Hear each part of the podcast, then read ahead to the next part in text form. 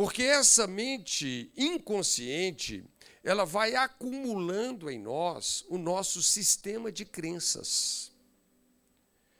E da mesma forma que a nossa mente consciente ela é lógica, que ela é linear, a nossa mente inconsciente não. Ela aprende por associação. Ela não é linear. Ela, ela na verdade, ela significa as experiências da nossa vida. Tá certo? Então, é, às vezes, nós vivemos experiências, sejam elas boas ou ruins, não é? a sua mente inconsciente ela vai dar um significado para aquilo. Tá certo? E é esse significado que fica gravado dentro de você. Né? E nós passamos, então, a, a nos comportar impelidos por isso. Gente, isso é uma coisa assim tão louca, tão louca, porque quando nós falamos da nossa mente consciente, a nossa mente consciente ela equivale a no máximo 5% de como nós vivemos a nossa vida. E a nossa mente inconsciente ela equivale a 95%. E ela é, assim, um milhão de vezes mais poderosa do que a mente consciente. Um milhão de vezes, em termos de transmitir informações. É um milhão de vezes. Isso é uma coisa é, é, testada na ciência. É muita coisa. Então, ela é você tentar competir com a sua mente consciente aqui, é você tentar virar a mente inconsciente sem chance, tá? E é esse sistema de valores e crenças que está aí dentro de você que faz você se mover. É um negócio é, é, muito, muito forte, né? Outro dia eu estava.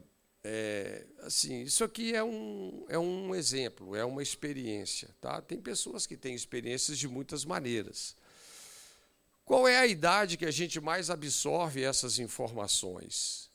É exatamente nos nossos primeiros anos de vida, porque você sabe que o seu cérebro ele funciona numa frequência diferente. Né? Eles chamam aí de frequência teta. Né? De zero até cinco anos. Né? Depois você, essa frequência ela vai aumentando aos poucos. A próxima fase, é, é, você vê que a criança de 7 até 10 anos ela explora muito a imaginação.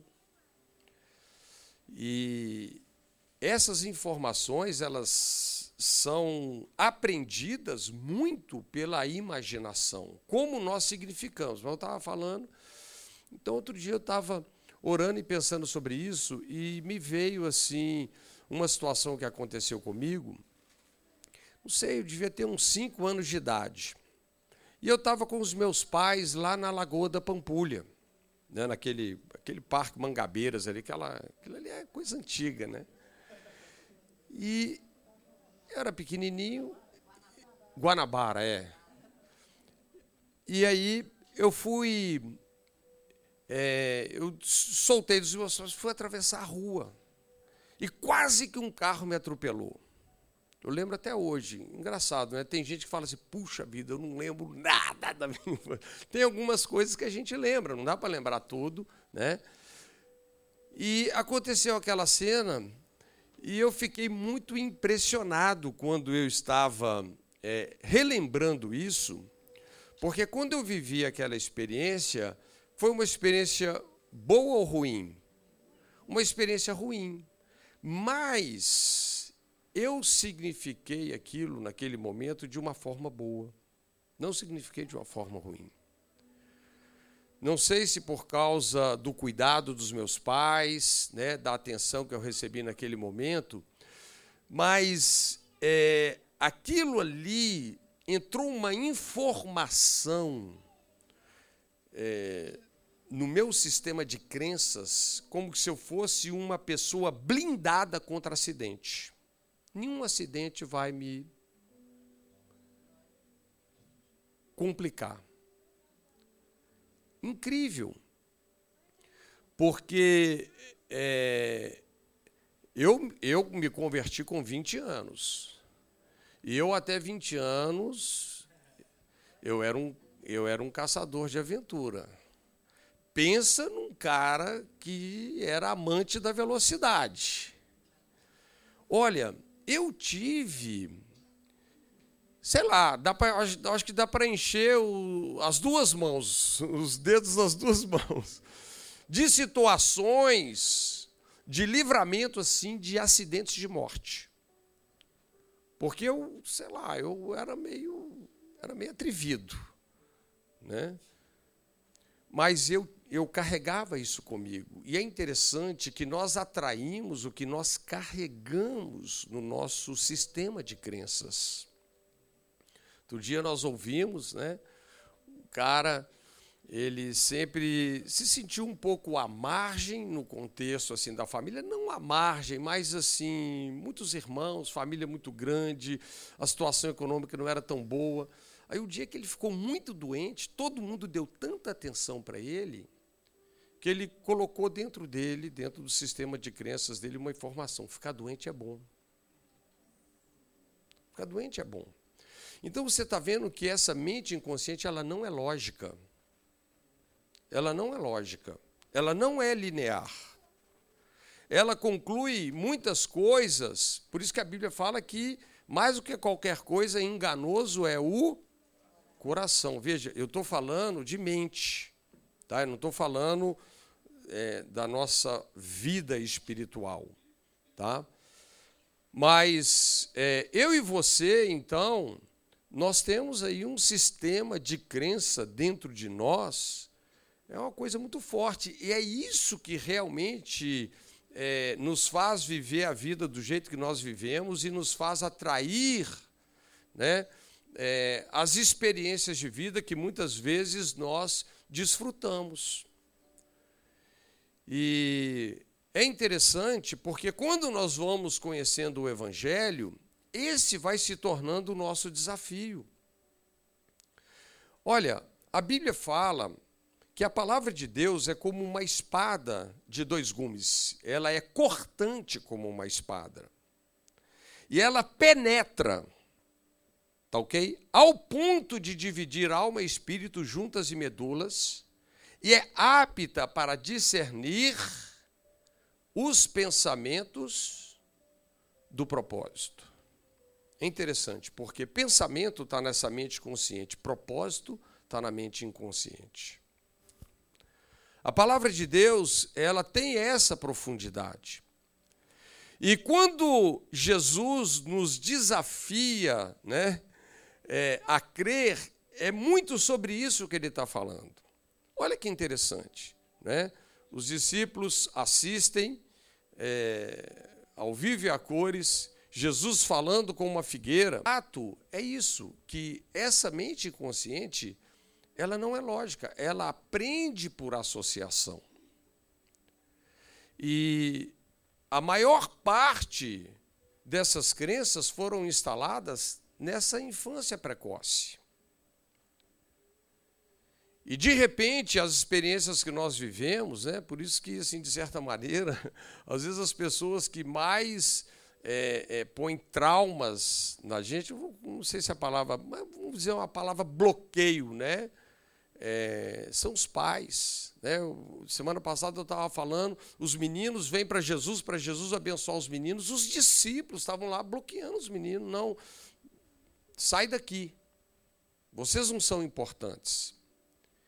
E tem pessoas que vão vivendo a vida com essas coisas muito bem instaladas dentro deles. Mas sabe o que eles descobriram? Muitas informações que eu estou passando aqui para vocês, né? É um material de um dos maiores biólogos do planeta. Ele tem um livro interessantíssimo chamado é, A Biologia da Crença. E é uma coisa fantástica, assim, como que a Bíblia tem razão. E a melhor notícia, queridos, é que às vezes as coisas eram muito colocadas assim que a partir do momento que os seus pais transmitiram características genéticas para você, isso estava definido e terminou, mas não é. Entendeu? Na verdade, as nossas. É, é, todo o nosso organismo, toda a nossa vida celular pode ser mudada a partir de mudar as crenças. Gente, é um negócio, eu não tenho assim muito tempo aqui para a gente afundar nisso. Mas o fato, queridos, é que, por exemplo, nesse caso, Jesus estava falando da importância quando nós alinhamos, então, o que, que ele chama de dúvida? Todo aquele que falar para esse monte, arranca-te daí, lança-te do mar, e não duvidar no seu coração, porque muitas vezes o que você pensa com a sua mente consciente discorda do seu sistema de crenças lá dentro. Só que tem que, como é inconsciente, você nem sabe que você tem isso. Mas posso te dar uma dica? Se você começar a prestar atenção sobre áreas da sua vida que não fluem,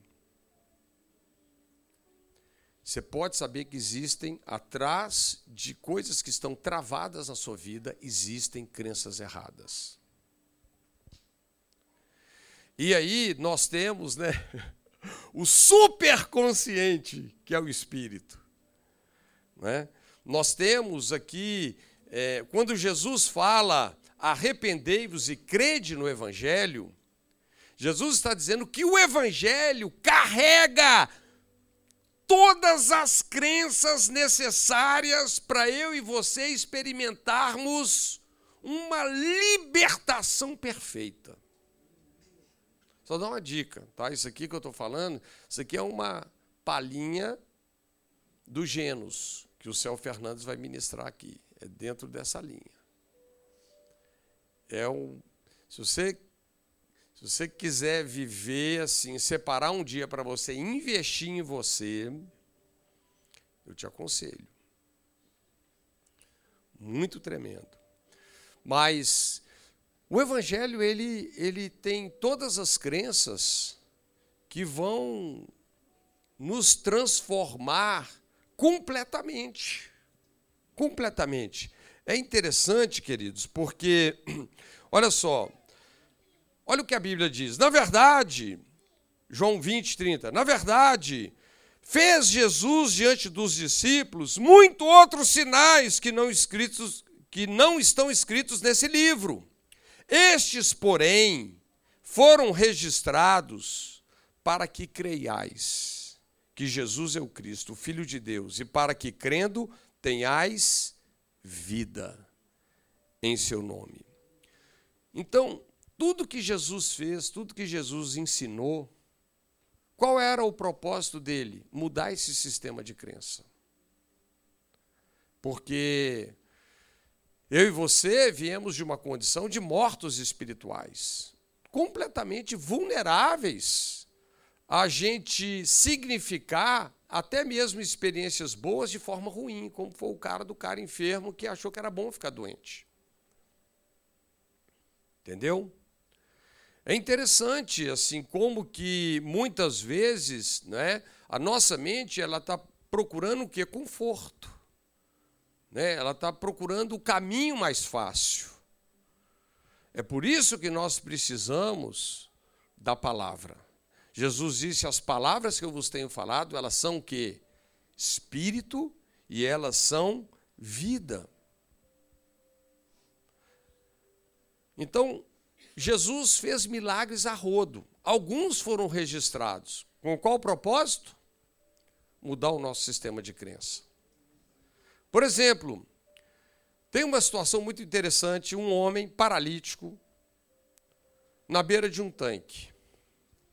E havia ali, é colocado assim nos evangelhos, né, uma tradição, um evento, uma coisa louca que acontecia ali, né, que uma vez por ano o anjo descia ali e movimentava as águas, e quem descia ali no tanque de Betesda né, Betesda, casa de misericórdia, quem descia primeiro era curado de qualquer doença que tivesse. E tinha um homem lá, que a Bíblia não, nem dá o nome dele, porque ele pode representar a mim e a você. 38 anos. Alguém aqui está esperando algum milagre por 38 anos? Talvez alguns estão esperando há mais tempo. Mas qual era o problema dele? Era o sistema de crença. Ele está lá. E ele pensava que Deus só poderia fazer aquilo da forma que ele imaginava.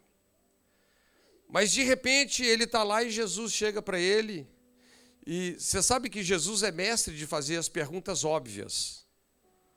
Né? Por quê? Porque ele quer que nós possamos significar coisas na nossa vida. E Jesus chega para o cara e fala assim: Rapaz, você está aí, né? Você quer ser curado? 38 anos o cara esperando. Só que tem que o cara responde uma coisa que não tinha nada a ver com aquilo que Jesus perguntou. Sabe o que é Jesus? É porque quando o anjo move as águas, não tem ninguém que me ajuda. Vitimista. Não tem ninguém que me ajuda, não tem ninguém que me pega e me coloca dentro d'água para me ser curado. Sempre. Então, aquele cara que estava ali há 38 anos, você acha que ele viu gente sendo curada? Ele viu muitas. Você sabe que tem pessoas que já viram muita gente sendo curada, mas ele é bloqueado para ele ser curado. Ele tem uma crença instalada nele, onde ele vê todo mundo sendo curado, menos ele. Ele vê todo mundo sendo abençoado, menos ele.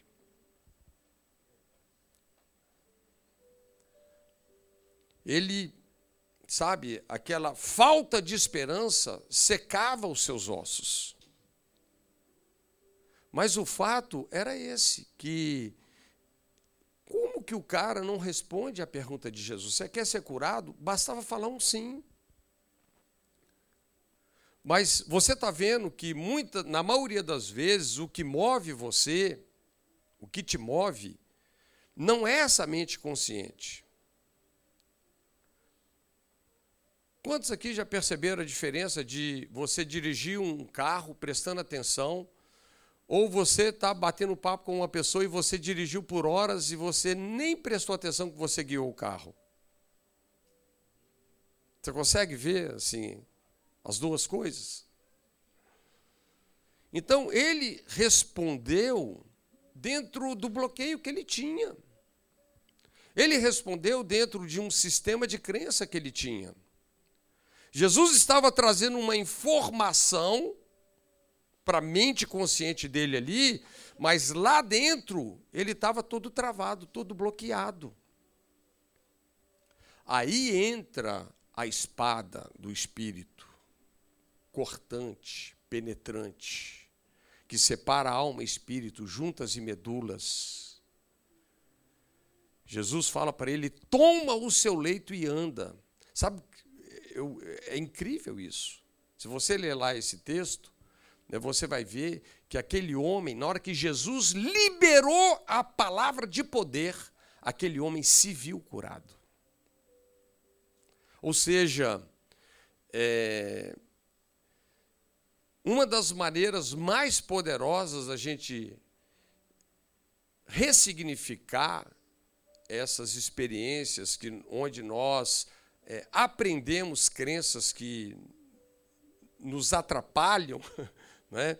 muitas vezes você, você vai enxergar essas coisas, mas Deus, pelo Espírito dele, vai te dar um outro quadro mental. Pessoas que às vezes se viram rejeitadas a vida inteira, Deus te dá um quadro onde você se vê sendo abraçado, sendo amado, sendo suprido. Mas foi isso que aconteceu. Ele se viu curado. Na hora que ele se viu curado dentro, ele deu um pulo. Então, é interessante como que essas coisas funcionam, né? E, e a gente vê, por exemplo, né, a gente está falando sobre o Evangelho, a batalha que foi para os discípulos crerem no Evangelho. Jesus todos os três anos e meio de ministério dele, ele estava explicando o evangelho para os seus discípulos, que era necessário que o Cristo sofresse, padecesse, fosse escarnecido, cuspido, fosse morto e ressuscitasse. Mas eles não entendiam. Pedro falou assim: longe, não vai acontecer isso com você, Jesus. Por quê? Porque eles tinham literalmente um bloqueio. É interessante como que Jesus advertiu eles. Tem um texto aqui em Mateus 16, né, fala assim: Ora, tendo os discípulos passado para o outro lado, esqueceram-se de levar pão. Jesus lhes disse: Vede, acautelai-vos do fermento dos fariseus e dos saduceus. Eles, porém, discorriam entre si, dizendo: É porque não trouxemos pão.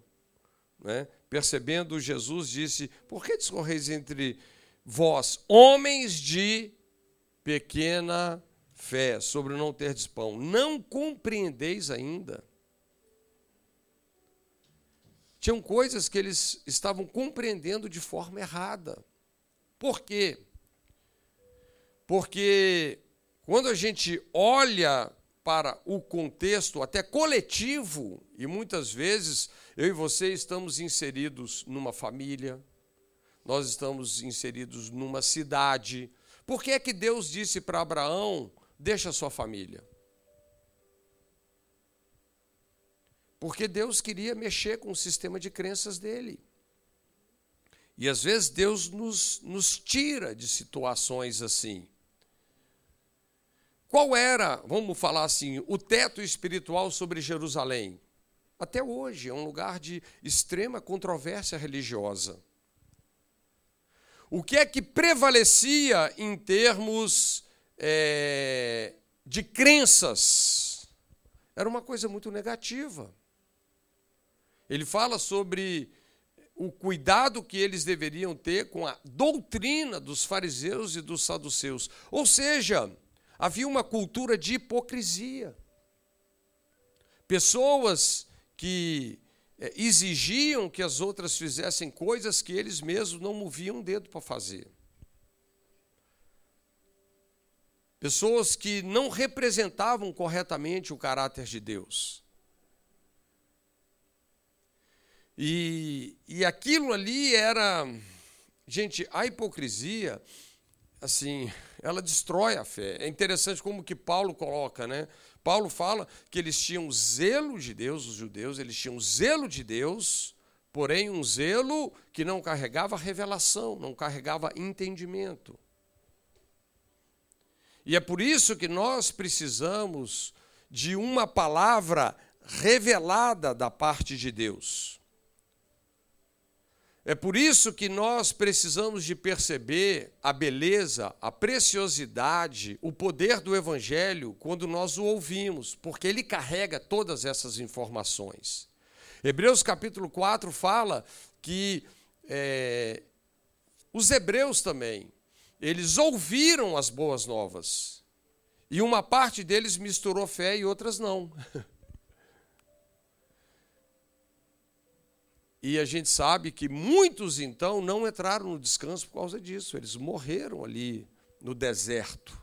Né? Por quê? Porque eles fecharam o coração e morreram abraçados com um sistema religioso de pensar e acreditar.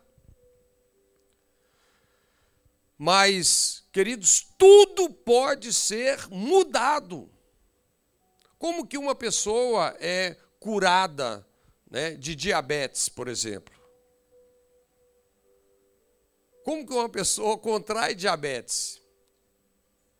Isso tem a ver com que a pessoa, o tipo de alimentação e toxina que ela ingere? Tem a ver. Mas isso também tem mais a ver com o padrão de pensamento dela. Gente, esse, esse cara ele dá informações tão, tão assim, tão loucas assim. A, a gente vai, né? É, eu fiquei assim muito impactado com, com assim essa parte da ciência para onde que é, como que as coisas realmente batem, né? Como que as coisas vão caminhando juntas. Mas enfim, Então, a importância da gente ouvir da maneira certa, né? E a gente colocar o evangelho no lugar dele. Quando nós ouvimos o evangelho, é uma coisa muito libertadora. Vocês sabem quando Adão morreu espiritualmente lá no jardim, depois que ele o quê? Comeu o que ele não deveria comer, não é? é ele ele internalizou algumas crenças terríveis. Ele conhecia, ele tinha um, um, conhecimento, um relacionamento, uma intimidade com o ser mais amável do planeta. Por que, que Deus criou o homem? Ele queria alguém para compartilhar o amor dele. Alguém que fosse canal desse amor. Nós existimos para isso, para receber amor e transbordar esse amor. Esse é o nosso propósito. E daqui a pouco estava o Adão lá no jardim, sentindo medo, sentindo culpa e sentindo medo. Por quê? Porque ele tinha morrido espiritualmente. E a maneira que ele significou aquela experiência com a serpente foi essa. Sabe, o diabo ele não precisa de fazer muita coisa. Ele só tenta acionar alguns gatilhos para ativar algum tipo de crença errada dentro de nós. Por isso que Paulo apresenta o diabo dessa maneira. O Deus desse século cegou o entendimento dos incrédulos para que a luz do evangelho não brilhe, não resplandeça nos seus corações. Por quê? Porque no evangelho é, estão as crenças, os princípios, a revelação que conserta tudo, gente. Conserta tudo. Por exemplo, nós sabemos que quando Jesus morreu por nós, pense na ceia. Daqui a pouquinho nós vamos celebrar a ceia. Pense na ceia. É interessante que quando ele fala do cálice, ele revela claramente. Ele fala que esse sangue que foi derramado ele foi derramado para a remissão dos nossos pecados. Gente, isso é muito poderoso. Quando nós cremos em Jesus, quando nós cremos nesse ato de justiça, quando nós cremos no sangue, todos os nossos pecados são perdoados. Se você ainda sente culpa, é porque essa informação está muito, vamos chamar aqui na mente de cima, não está na, na de dentro. Porque uma pessoa que crê em Jesus e vive com consciência de pecado, é uma pessoa que está vivendo de uma forma como se Jesus ainda não tivesse morrido por ela. Porque custou muito o que ele fez. Não é verdade? Mas é uma revelação inicial, mas poderosa. Todos os nossos pecados foram perdoados. Mas esse é todo o Evangelho? Não, isso é só a porta de entrada. Aí nós temos, olhando para a ceia, nós não temos que olhar só para o sangue, para o cálice. Nós temos que olhar para o pão, nós temos que olhar para o corpo de Jesus. Agradou moê-lo. Jesus não foi para aquela cruz. Sabe o que, que aconteceu quando Jesus foi para aquela cruz, morrendo pelos nossos pecados? Ele derramou o sangue para a remissão dos nossos pecados. Mas qual é o outro lado do Evangelho? Quando Jesus foi pendurado naquela cruz como um sinal de vergonha entre os céus e a terra, no meu lugar e no seu lugar, com ele também morreu o que? O nosso velho homem, Romanos capítulo 6. A natureza espiritual de morte que nós herdamos de Adão morreu com Jesus ali. Nós morremos para três coisas que são crenças que precisam ser aprendidas.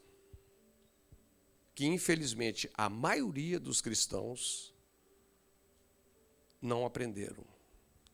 Nós aprendemos que Jesus, o sangue dele foi derramado e os nossos pecados foram perdoados, nós vamos para o céu. Mas o que, que é o velho homem morrer naquela cruz? O que é o velho homem? É o que produzia pecado em nós. A partir daí, eu e você não temos, nós não devemos mais nada à carne. Nós não devemos mais nada ao pecado. Você sabe que na doutrina bíblica pecados no plural fala das coisas erradas que nós fizemos na vida. E a maioria dos crentes entendem isso fácil. Mas quando fala pecado no singular, é o nosso velho homem, é o que produzia pecado. É essa natureza espiritual de morte que nós herdamos de Adão. Isso foi para a cruz, acabou. Não só acabou, foi substituída por um novo homem em verdadeira justiça e santidade. Então nós morremos para três coisas que você recebe isso quando você crê. Você tem que aprender, inserir no seu sistema de crença. E aí você vai ver que sem fazer força, o pecado cessa na sua vida. Sabe por que, que a maioria das pessoas, a maioria dos crentes dentro da igreja pecam toda hora? Não estou falando que eu não peco, todos nós somos susceptíveis a pecar, mas não, nós não temos que viver pecando toda hora, não. Isso aí é exagero, tá? E mesmo porque tem muita gente que confunde tentação com pecado.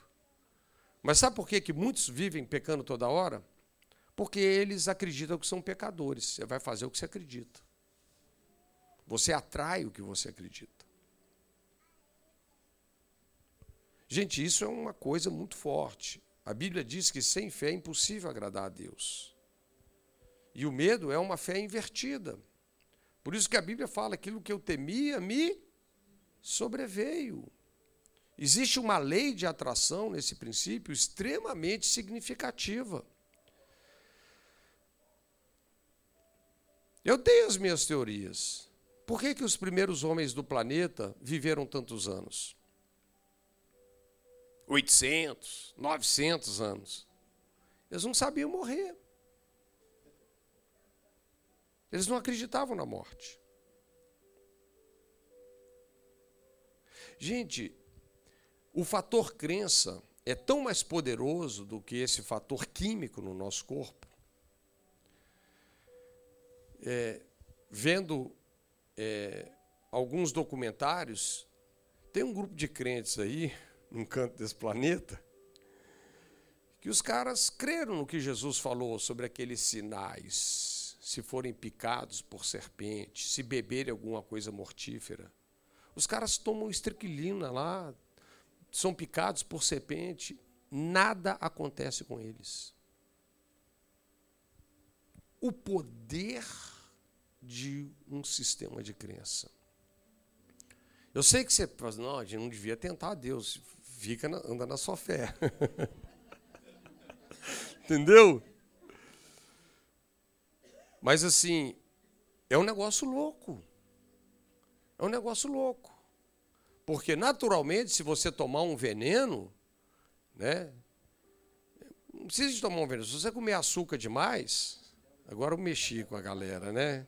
A pregação estava boa até aqui, né? Mas vocês estão entendendo? É um negócio. Mas voltando para o Evangelho, é uma coisa muito poderosa. Então nós morremos para três coisas. Nós morremos para aquilo que produzia pecado em nós, essa natureza espiritual de morte herdada de Adão. Romanos capítulo 7, nós morremos para a lei. Porque a lei, a lei é o que governava esse velho homem era que colocava as regras para ela. E nós também morremos por uma outra coisa, para nós mesmos. Nós morremos para o ego. Deixa eu dar um nó na sua cabeça. A Bíblia diz que quando eu e você nascemos de novo, qual é a nossa experiência? Aquele que se une ao Senhor se torna um com Ele, um espírito com Ele. Seu ego acabou. O âmago do seu ser agora não é só você, é você misturado com Jesus. E esse que é o ponto que é, hoje muitas pessoas patinam e que é um ponto que eu quero ressaltar aqui até quando a gente celebra a ceia. Por que, que a gente precisa de sempre celebrar a ceia? Porque nós temos que aprender essas crenças.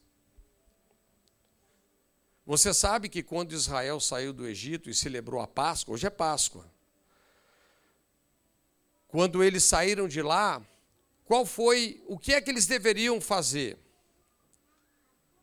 Para que o anjo da morte, a condenação do mundo, não abraçasse eles.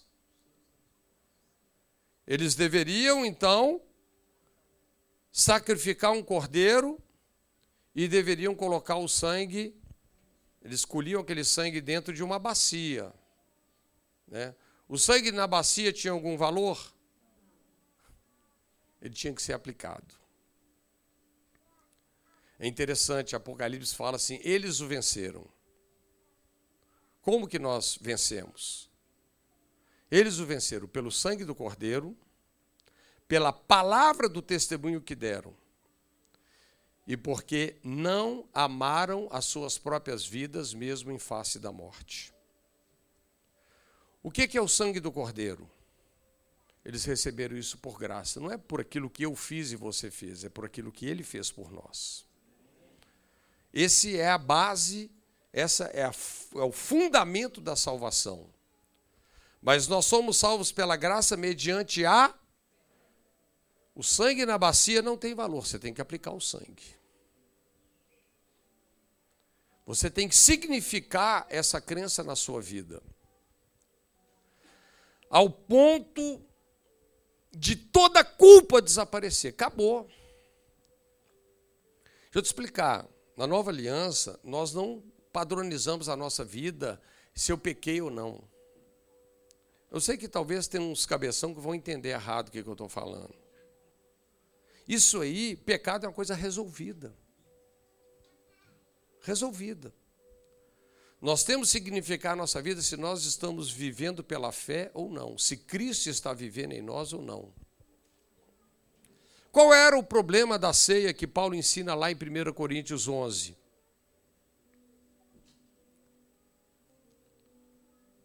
Eu sei que muitas pessoas tomam aquilo tudo como uma forma de querer achar pecado na vida deles. Examine-se o homem a si mesmo. Mas se você ler com cuidado aquele texto, não é isso. Tanto é que, no sentido de pecado, o que é que a palavra ensina?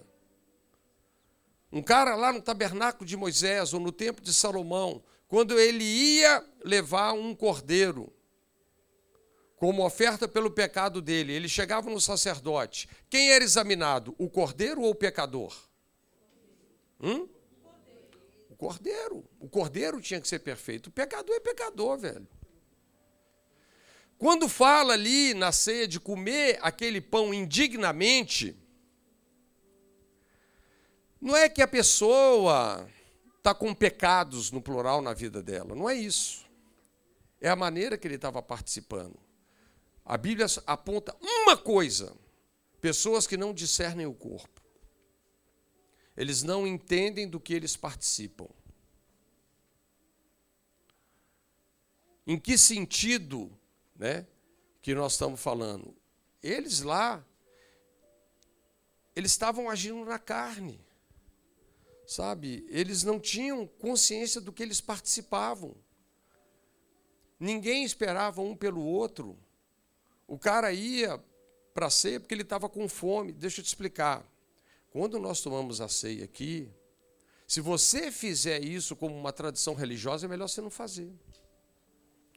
Entende? É isso que Paulo estava falando. Nós temos que entender por que, que nós comemos o pão. Você sabia que se Israel, quando saiu do Egito, se eles tivessem apenas aplicado o sangue nos umbrais da porta, o anjo da morte, eles iam ser livrados do anjo da morte? Eles iam ficar fora da condenação do mundo, do pecado, do diabo? Mas o sangue nos umbrais iria mudar eles de geografia e iria tirá-los do Egito? O que é que tirou Israel do Egito? Comeu cordeiro. Eles precisavam de levar a vida do cordeiro dentro deles. Quantos crentes hoje têm consciência que não vive mais ele, mas Cristo vive em mim. Eu não sei se vocês prestaram atenção no que, que o Dudu leu aqui. Romanos capítulo 8, verso 11. Se o mesmo Espírito que ressuscitou a Jesus dos mortos habita em mim e em você, esse mesmo Espírito vai vivificar os nossos corpos mortais. Sabe do que, que Paulo estava falando lá na ceia? De pessoas que estavam doentes e morriam. Sabe por quê? Não é porque eles estavam em pecado, é porque eles não tinham crença instalada que eles carregavam o poder de ressurreição dentro deles. Estavam vivendo o evangelho, dá tudo, eles pegavam uma beiradinha. É isso que Paulo está ensinando. E a gente aprender essas crenças, né? existe o desafio, mas é isso que está dizendo. Ó. Eles o venceram como? Pelo sangue, por aquilo que ele fez, pela palavra do testemunho. Ou seja, criei por isso, falei, eles aplicaram o sangue na vida. E não amaram a sua vida a sua própria vida mesmo em face da morte. Isso é o que significa essa consciência que ele vive através de nós. Não vivo mais eu, mas Cristo vive em mim. E a vida que eu vou viver nesse corpo que Adão me deu, eu vou vivê-la em plena fé no Filho de Deus que me amou e morreu por mim.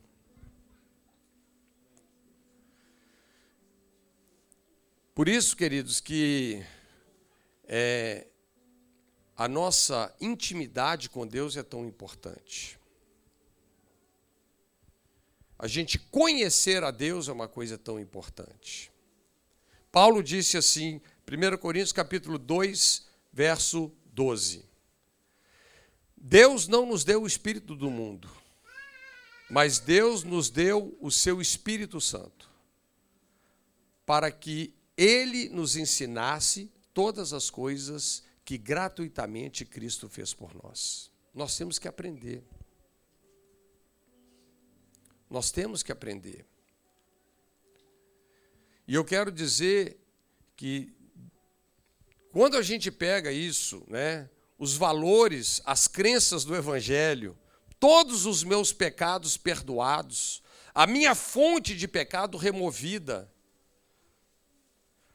é, eu morto para a lei, eu não preciso mais, não é mais uma questão da minha performance, de eu tentar fazer para chegar lá no meu braço. Entende? Mas é mudar o coração.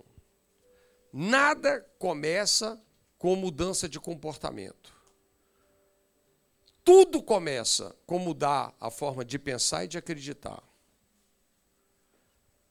Porque é isso que define identidade. Quando você sabe quem você se tornou em Cristo, você simplesmente entende como você tem que se comportar. Aquilo flui.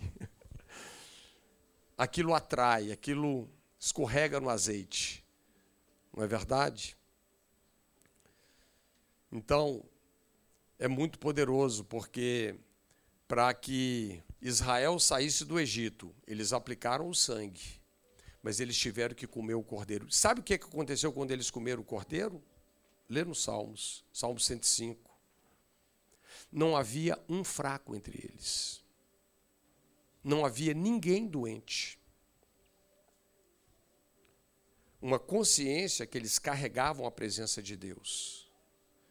É claro, eles não eram nascidos de novo, mas estava ali uma coluna de fogo andando com eles.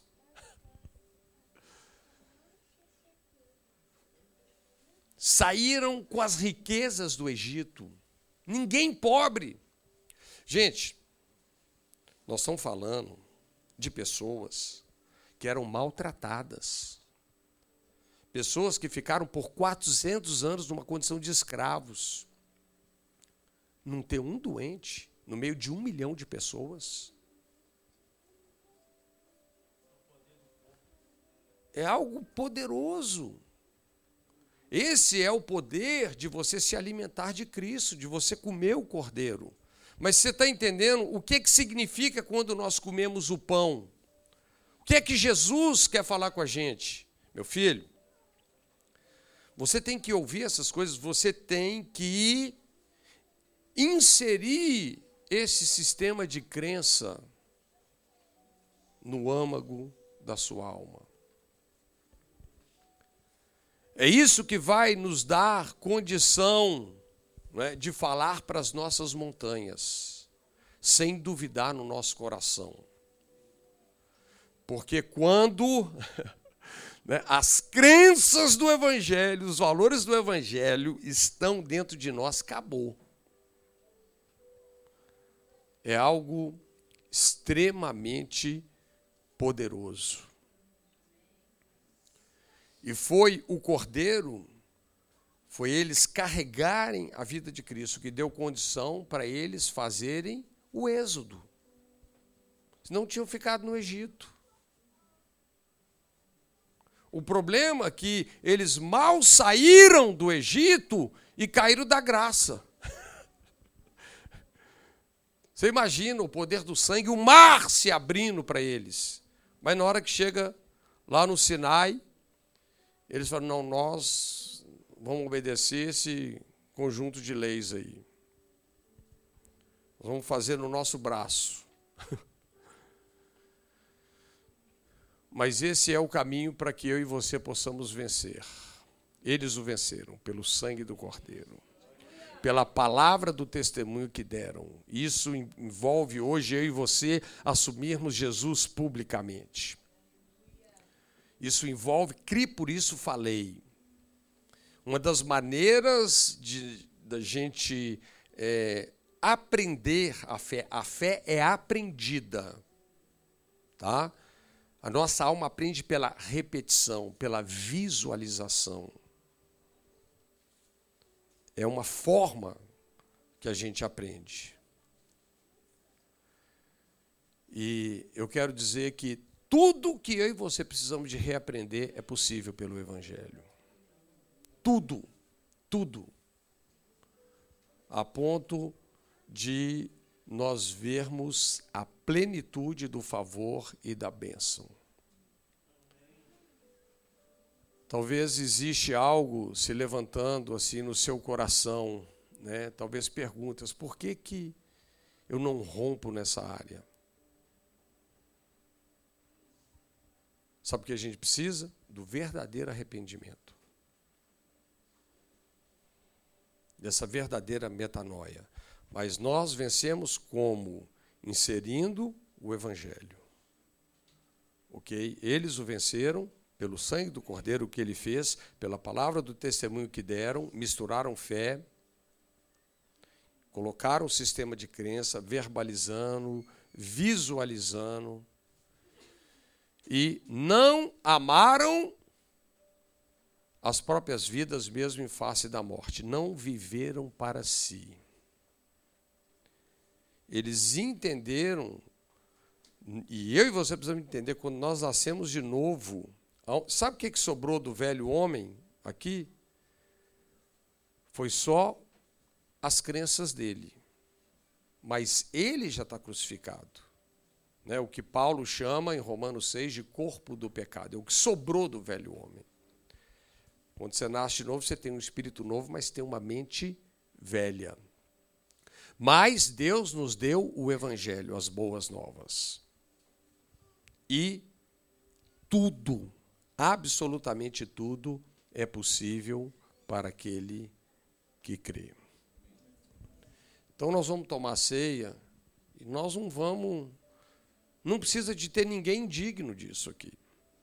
A questão não é, sabe, a questão, sabe, a gente fazer com essa consciência que nós fazemos parte de um corpo ressurreto.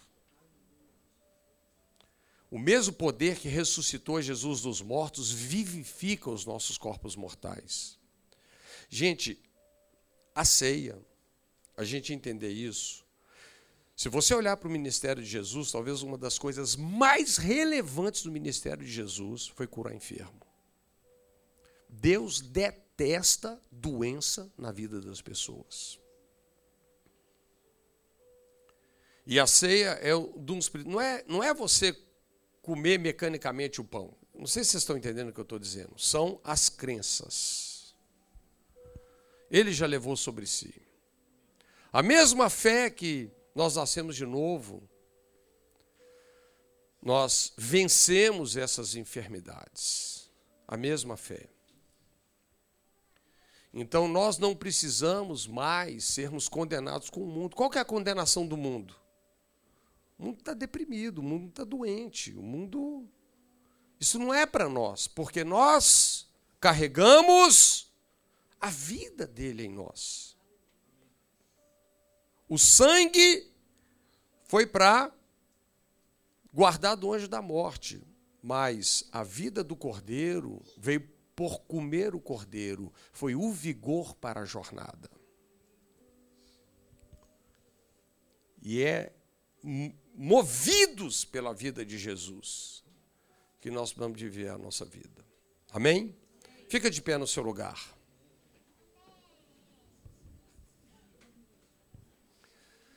Glória a Deus.